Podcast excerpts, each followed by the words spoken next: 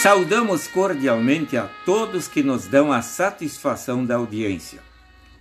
O texto do Evangelho de Lucas, capítulo 13, versículos 22 a 30, tem por título A Porta Estreita. Jesus estava indo a Jerusalém, onde seria preso, torturado e morto. Ele sabia perfeitamente o que ia lhe acontecer, mas isso era necessário a fim de adquirir a redenção para a humanidade. Os seus discípulos e outras pessoas o acompanhavam nesta viagem. Enquanto ele continuava ensinando, alguém fez uma pergunta retórica: Senhor, são poucos os que vão ser salvos? Jesus não responde com números ou informações, mas com uma advertência: façam tudo para entrar pela porta estreita. Em outras palavras, vocês devem se preocupar primeiro com a vossa salvação. E para que isto aconteça, vocês devem entrar pela porta estreita.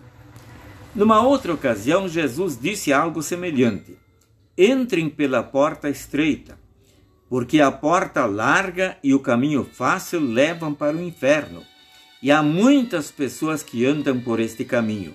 A porta estreita e o caminho difícil levam para a vida e poucas pessoas encontram este caminho. Andar por uma rodovia asfaltada e larga é muito mais cômodo e agradável do que andar por uma estrada estreita, cheia de buracos e pedras. A mesma coisa podemos dizer com respeito à porta.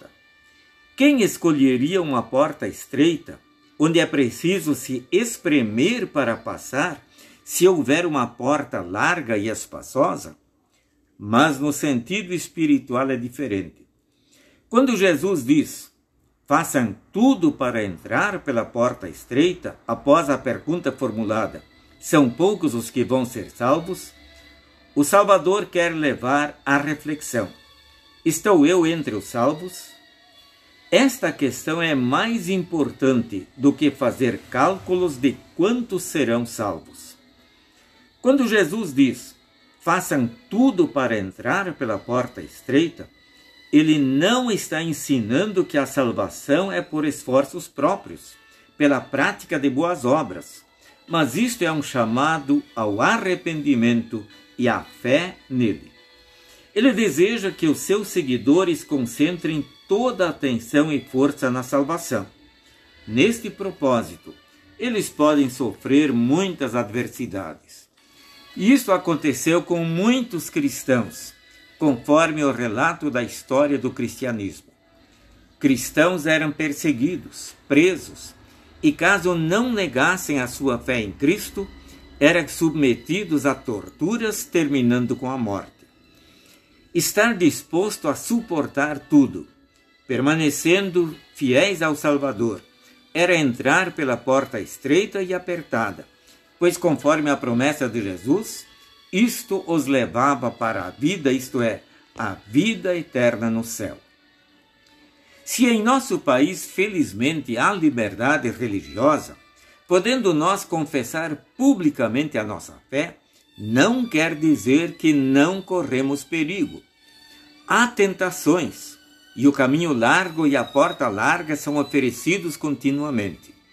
Por isso, aproveitemos as oportunidades que nos são oferecidas para nossa fé ser preservada e fortalecida e assim andarmos num caminho estreito e entrarmos pela porta estreita, permanecermos fiéis ao Salvador, mesmo passando por dificuldades e aflições. A promessa de Jesus permanece. O caminho difícil e a porta estreita levam para a vida, a vida eterna no céu. Amém.